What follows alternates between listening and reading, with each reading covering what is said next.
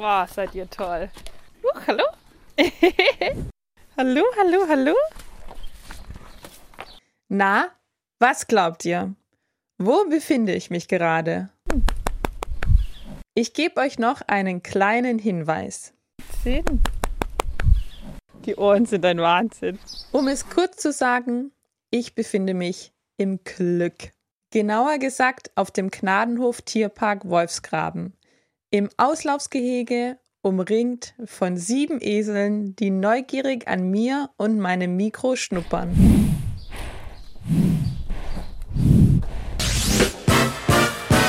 Wissenschaftsradio. Das Forschungsmagazin auf Radio Radieschen. Hallo, schön, dass ihr dabei seid. Mein Name ist Caroline Schmid und das hier ist eine neue Folge des Wissenschaftsradios. Und ihr merkt schon, ich bin ein richtiger Esel-Fan geworden. Und damit bin ich auch nicht alleine. Der Esel wurde von der Stiftung Bündnis Mensch und Tier zum Haustier des Jahres gewählt. Darauf hat der Esel lange warten müssen, denn die Langohren sind die ältesten Haustiere des Menschen. Und der Esel ist tatsächlich äh, viel früher als das Pferd mit uns Menschen im Leben unterwegs. Das ähm, ist vielleicht auch eine ganz wichtige Aussage, weil es bedeutet, dass dieser Esel, also das Esel sich wirklich sehr gut auf Menschen einlassen konnten. Es wäre schön, wenn wir Menschen davon ein bisschen lernen, dass nicht nur der Esel sich auf uns einlässt, sondern wir sind, glaube ich, jetzt auch auf einem guten Weg, dass wir Menschen uns auf den Esel einlassen. Ihr hört Carola Otterstedt. Sie ist Verhaltensforscherin und engagiert sich ehrenamtlich für die Stiftung Bündnis Mensch und Tier. Stur wie ein Esel. Diese Redewendung verwenden wir Menschen ganz gerne. Aber stimmt das überhaupt oder tun wir dem Esel da furchtbar Unrecht? Ich würde sagen, wir tun den Eseln Unrecht. Es geht wohl eher darum, dass der Mensch, der neben dem Esel steht, möglicherweise stur ist, weil er vielleicht sich nicht ganz klar ist, wie Esel gerne kommunizieren und Beziehungen leben. Zurück auf dem Gnadenhof Tierpark Wolfsgraben im Wiener Wald. Gabriele Wodak hat 1999 den Tierpark aus eigenen Mitteln errichtet und damit ein Refugium für in Not geratene Tiere geschaffen. Kamele, Schweine, Ponys, Affen, Waschbären und noch viele weitere Tiere finden meist auf tragische Weise den Weg in den Tierpark. Und für viele ist Gabriele nicht selten die letzte Rettung. Bei Eseln fällt es mir ganz besonders schwer, Nein zu sagen. Esel sind meine absoluten Lieblingstiere. Und auch schon wie Carola Otterstedt findet Gabriele Wodak, dass ein Esel völlig zu Unrecht als stur bekannt ist. Ich sage immer, ein Esel ist eine Mischung zwischen Pferd und Hund. Sie sind wesentlich kommunikativer als Pferde. Sie sind meiner Meinung nach auch wesentlich intelligenter und sie sind überhaupt nicht stur. Sie sind nur sehr überlegt. Sie denken nach. Einem Pferd kann man unter Umständen etwas befehlen, aber einen Esel muss man überzeugen. Na, seid ihr auch schon Eselfans geworden? Ich finde, je mehr man über diese Tiere erfährt, desto begeisterter bin ich. Und ich kann mittlerweile aus Erfahrung sprechen, dass Esel eine unglaubliche Ruhe ausstrahlen, die sich sofort auf den Menschen überträgt. Es ist also dringend an der Zeit, dass wir Menschen lernen, uns auf Esel einzulassen. Aber wie machen wir das am besten? Das ist eigentlich gar nicht so schwer. Am besten ist es, dass wir uns mit dem Esel beschäftigen, dass wir beobachten, wie in einer Herde Esel sich untereinander verhalten. Und da werden wir feststellen, dass in einer Eselherde immer zwei Esel zusammen eine engere Freundschaft eingehen. Und das ist eigentlich ein sehr, sehr schönes Vorbild für uns, weil wir wissen, aha, Esel lieben es, Partnerschaften einzugehen, Freundschaften einzugehen.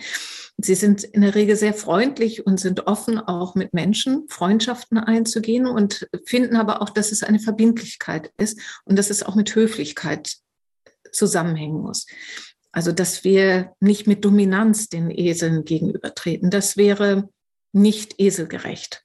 So ist das über Beobachtungen schaffen wir da eigentlich ganz gute Erkenntnisse zu haben und uns dann als Mensch überlegen, wie schaffe ich das als Esel zu denken? Also nicht, dass ich mein Menschenverhalten dem Esel überstülpen möchte, sondern dass ich ein bisschen schaue, wie wäre das eigentlich, wenn ich jetzt als Esel hier interagiere. Das heißt nicht, dass wir unser Menschsein aufgeben sollen, aber dass wir ein bisschen zweisprachig werden und auch die Eselsprache verstehen und so handeln können. Wie kommunizieren Esel denn untereinander in der Herde oder gerade mit ihrem besten Freund? Also das ist wie bei vielen Tieren, dass sie hervorragend nonverbal, also nicht sprachlich, nicht lautlich interagieren. Aber gerade beim Esel kennen die meisten natürlich den typischen Eselruf. Bei der sich auch differenziert. Und das ist tatsächlich auch ein ganz wichtiger Hinweis. Die Esel sind soziale Wesen. Die lieben es, im sozialen Miteinander zu sein.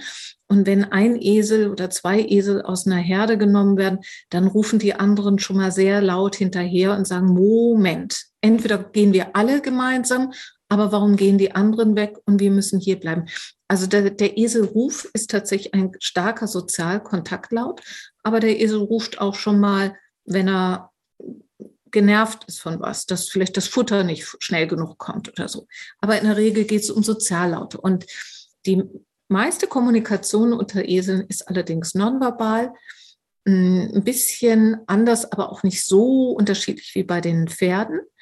Aber das Herdenverhalten, das Sozialverhalten ist tatsächlich ganz anders als in einer Pferdeherde weil die Pferdeherde eher hierarchisch aufgebaut ist. Und das ist bei Eseln eben nicht so der Fall.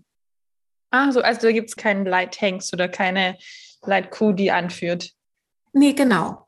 Also wir haben bei den Eseln tatsächlich Stutengruppen und die Hengste sind solitär, das heißt, die laufen alleine um. Wir haben aber in der Haustierhaltung, dann macht es schon Sinn, Wallache zusammen in einer Gruppe zu halten, damit auch die Partner und Freundschaften halten.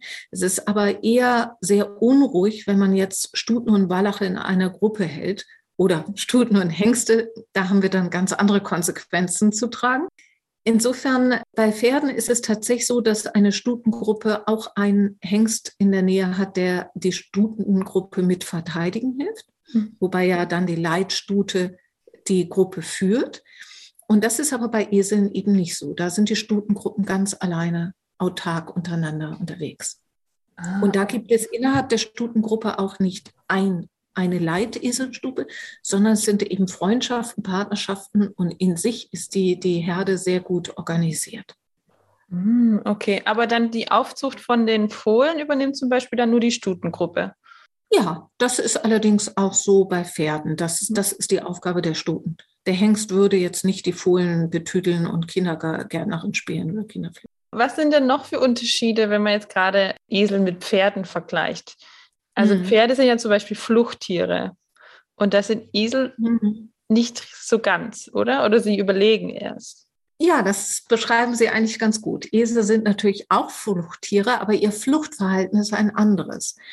Also die Esel haben gelernt, dass es durchaus Sinn macht, kurz mal innezuhalten und zu schauen, in welche Richtung fliehe ich denn überhaupt oder ist es überhaupt nötig zu dann überlegt man sich ja, wieso ist das bei denen so und bei Pferden anders? Die Pferde, die laufen durch die Steppe. Das ist in der Regel ihr gutes Gelände, um schnell Strecken schnell zu laufen.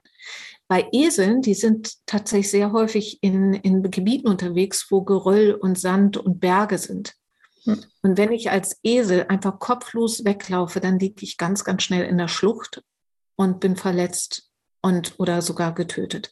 Das heißt also, die Anpassung des Verhaltens immer auch an den Lebensraum ist elementar wichtig, damit man überleben kann.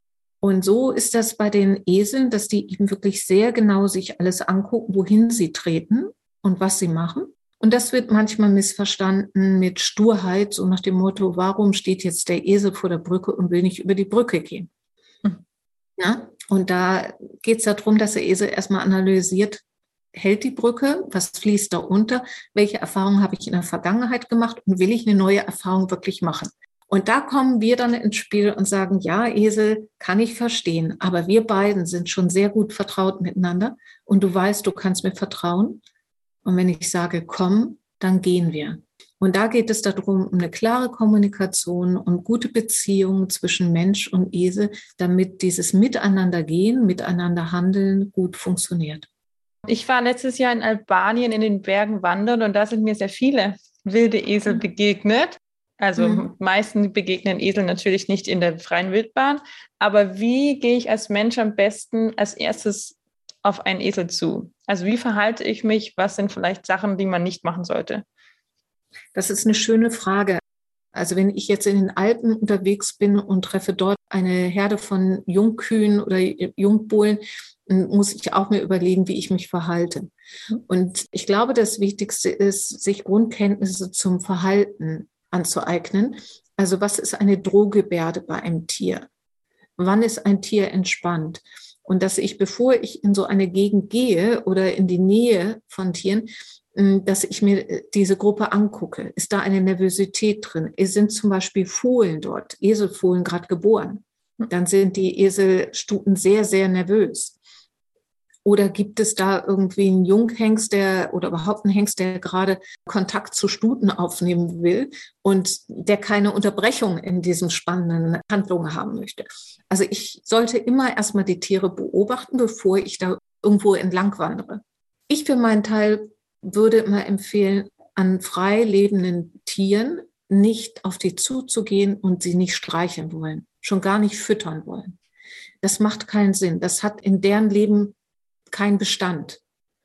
Also die direkte Kontaktaufnahme mit Tieren macht dann Sinn, wenn die Tiere es gewöhnt sind und positive Erfahrungen gemacht haben mit Menschen, mit fremden Menschen. Und das ist bei der Herdenhaltung in der Wildnis einfach nicht der Fall. Seien Sie froh, dass Sie auf Distanz diese tollen Tiere bewundern und beobachten können und gehen Sie ohne großen Augenkontakt Ihres Weges auf Abstand, halten Sie gute Distanz und gehen Sie einfach weiter. Dann sind Sie für die Tiere berechenbar. Und das ist das Wichtige. Denn es würde uns ja sehr betrüben, wenn wir plötzlich als Bedrohung wahrgenommen werden und die Herde wegläuft und vielleicht sich dabei verletzt oder dabei einem Raubtier zu nahe kommt. Also wir müssen eigentlich eher dafür sorgen, dass die in Ruhe weiter grasen, weiter ziehen und dass die durch uns nicht beunruhigt werden. Den Nahkontakt sollten wir lieber auf Höfen machen, wo die Tiere gewöhnt sind, mit fremden Menschen in Kontakt zu kommen. Wenn ich jetzt auf den Eselhof komme, oder es gibt ja auch Eselwanderungen, habe ich gelesen, wie nähere ich mich denn da so einem Tier das erste Mal? Die Anbieter, die sowas anbieten, sollten auf jeden Fall jeden Besucher erstmal einladen, auf Distanz die Tiere zu beobachten und genau dasselbe machen, was ich gerade erzählt habe. Mhm. Wie ist die Sprache der Tiere? Was meinen denn die Tiere gerade? Freuen die sich oder wollen die jetzt weiter grasen? Wollen sie ihre Ruhe haben? Dass man ein bisschen Gefühl bekommt, mit wem habe ich es gleich eigentlich zu tun? Wem begegne ich da? Und er wird dann auch erzählen, die einzelnen Individuen, die Persönlichkeitsmerkmale jedes Esels, damit man das besser kennenlernt, das Tier. Und dann sollte der, der Anbieter auch wirklich eine, erstmal eine Einleitung geben. Was ist denn gleich wichtig? Wenn wir mit einem Esel einen Spaziergang machen, wie halte ich die Führleine? Was sage ich? Wann gebe ich Impulse, dass wir zusammengehen? Und das ist eigentlich, sind die ganz, ganz wichtigen, so ein Crashkurs in Kommunikation mit Esel und im richtigen Menschenverhalt gegenüber Eseln so ein Anbieter wird Ihnen auch erzählen, an welchen Stellen Esel gerne einen direkten Kontakt haben. Das mhm. wird in der Regel sein, hinten am Widerriss, so was bei uns zwischen den Schulterblättern ist. Mhm. Da fangen die Esel an zu schnurren, weil sie das so toll finden, dort gestreichelt zu werden. Oder auch am Hals. Was Tiere generell nicht so toll finden, wenn man ihnen im Gesicht rumfuhrwerkt. Das geht uns ja auch so. Wir würden auch nicht gerne mitten im Gesicht bei den Augen und die Nase oder das Maul gestreichelt werden. Das sind keine Kontaktzonen. Und das ist eigentlich so die Basic-Sachen, die man vermittelt bekommt, wenn man auf einen Hof geht, wo so ein Spaziergang oder eine Wanderung angeboten wird. Da geht es um Tierschutz und um Menschenschutz, dass man weiß, wie man miteinander agiert. Wie sieht das überhaupt aus? Darf denn jeder und jede überhaupt Esel halten? Was sind da Vorschriften und auf was muss man achten, wenn man jetzt in Österreich oder in Deutschland Esel halten möchte? Also generell gilt, dass bevor man ein Tier, egal welches Tier, zu sich nimmt, dass man erstmal einen Sachkundekurs macht. Das kann man sowohl in Österreich als auch bei uns in Deutschland, wird das durch Veterinärämter angeboten. Manchmal werden auch Sachkundekurse von Vereinen angeboten, aber die Prüfung muss immer ein Amtstierarzt abnehmen. Und das ist wirklich Basis. Dadurch weiß man, worauf man achten muss bei einer artgemäßen Tierhaltung und bei einem tiergerechten Einsatz des Tieres. Ich persönlich empfehle immer, bevor man so etwas macht oder Tiere sich aussucht, unbedingt selbst ein Praktikum zu machen beim richtig guten Eselhalter. Also man schaut, wer in der Region toll Esel hält, kann sich ja auch nochmal informieren bei Tierschutzorganisationen, lernt dadurch letztendlich, wie in der Praxis, was da alles für Aufgaben auf einen zukommen. Die ganze Tierhaltung, der Umgang mit Tieren, das würde ich empfehlen, bevor man überhaupt irgendeinen Esel zu sich nimmt. Und dann weiß man auch, kann ich überhaupt so einen Esel halten? Habe ich genug finanzielle, aber auch zeitliche Ressourcen? Was bedeutet das? Ein Esel wird sehr alt. Wie ist meine eigene Lebensplanung? Und wenn das alles so in einem gereift ist, macht es sicherlich Sinn, auch nochmal so Vereine anzugucken, die Notesel haben, also Esel aus nicht so guter Haltung. Mhm. Das sollten dann aber Vereine sein, die wirklich diese Esel schon vorbereitet haben, auch wieder Vertrauen aufzubauen zu Menschen.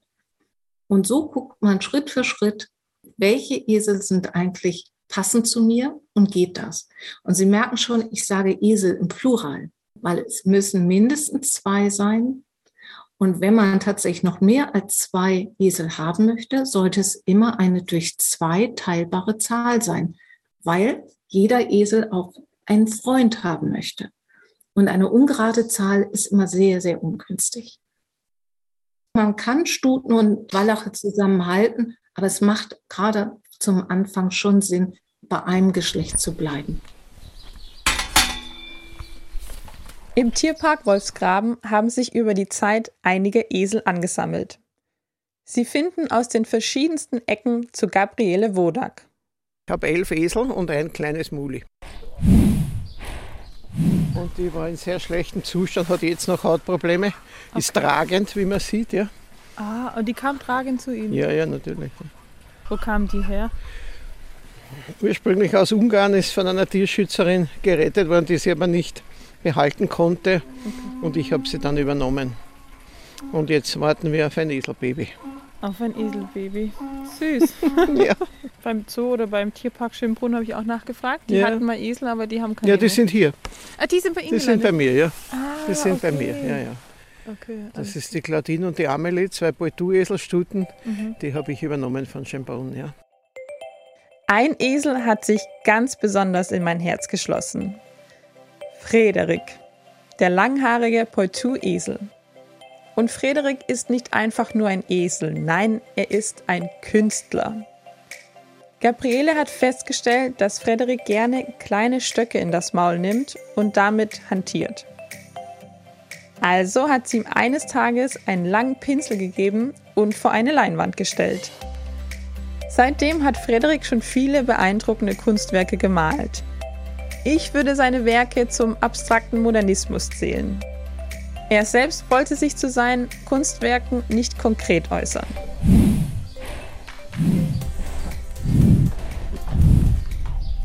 Wie es sich für einen Künstler gehört, verkauft Frederik seine Kunst natürlich auch. Schaut mal auf der Homepage des Tierparks Wolfgagen vorbei. Ich finde, Frederik hat eindeutig Talent. Bei meiner Recherche bin ich auf viele Gnadenhöfe und Tierrettungen für Esel gestoßen. Ich glaube, wir haben einiges bei den Eseln gut zu machen, weil wenn man sich so ein bisschen recherchiert, in der Vergangenheit hat man Esel nicht gerade so gehalten, wie sie gehalten werden sollten. Also gerade auch irgendwie, vorhin mit meiner Kollegin drüber gesprochen, wenn man an Esel denkt, denkt man gar nicht an zwei Esel oder an eine Eselherde, sondern irgendwie kommt dann nur ein Esel in den Sinn. Also ich finde, dass wir eine wunderbare Entwicklung machen inzwischen seit den 70er Jahren, wo die Verhaltensforschung sehr gute Erkenntnisse uns kommunizieren konnte. Das Bewusstsein ist im Wandel. Und äh, es gilt ja generell für alle Tierarten. Alle Säugetiere sind Gruppentiere. Und selbst beim Hund wird es deutlich, wenn ein anderer Hund noch mit in der Familie lebt, gibt es da einfach viel entspanntere Situation, als wenn nur der Hund ganz allein mit Menschen lebt. Und wenn wir das beherzigen, macht das Sinn. Und ich glaube, wir Menschen können das inzwischen alles sehr gut nachvollziehen. Viele Leute mussten während der Corona-Zeit alleine daheim in der Wohnung ausharren. Und was haben wir das vermisst, dass wir mit anderen Menschen nicht in Kontakt, in unmittelbaren Präsenzkontakt. Mhm. Und das sollte uns eine Lehre sein und so geht es den Tieren auch. Das können wir Menschen nicht ersetzen. Wir können keinen anderen Esel ersetzen. Das ist nicht möglich. Das war ein sehr schönes Schlusswort. Vielen, vielen Dank für das Interview. Ich habe sehr viel gelernt. Das freut mich. Danke.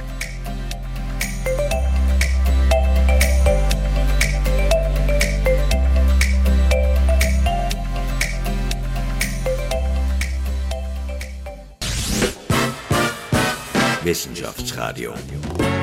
Das Forschungsmagazin auf Radio Radieschen.